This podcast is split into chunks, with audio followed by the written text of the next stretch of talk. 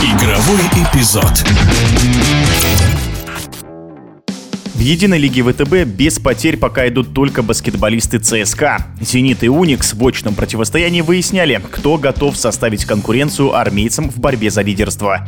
Казань в концовке вырвала победу со счетом 93-83. Мастер спорта СССР, заслуженный тренер России Сергей Елевич, считает, что матч двух последних победителей турнира получился боевым.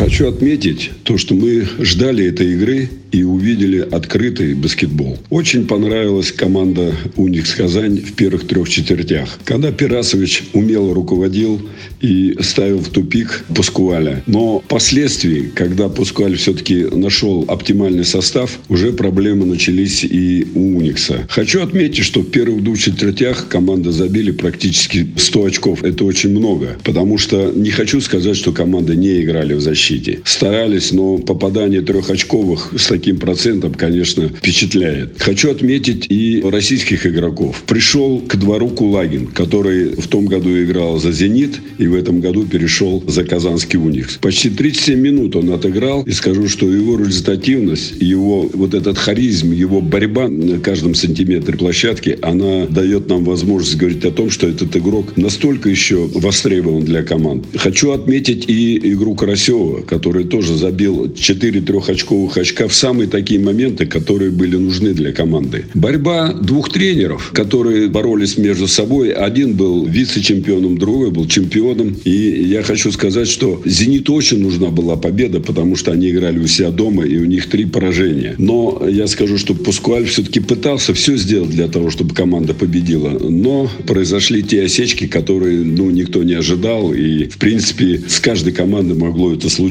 Могу поздравить Казань только с одним. То, что они добились того, чего хотели. Сражались и хотя потеряли двух игроков за пять фолов, но все равно видно было то, что они очень хотели тоже победить и именно победить на гостевой площадке. Я думаю, что мы еще увидим с вами в этом чемпионате Лиги ВТБ хорошие матчи, которые будут нам позволять все-таки взвешивать и смотреть, насколько поднялся все-таки наш российский баскетбол, несмотря на то, что нас не пускают ни в Евролигу, нас не пускают ни на чемпионаты. Но я скажу, что внутренний наш чемпионат, который проходит сейчас, меня, например, он очень впечатляет и радует. Я увидел очень много звездочек из российского пополнения, которые наши тренеры готовят. Поэтому желаю всем успехов и удачи. Любите баскетбол.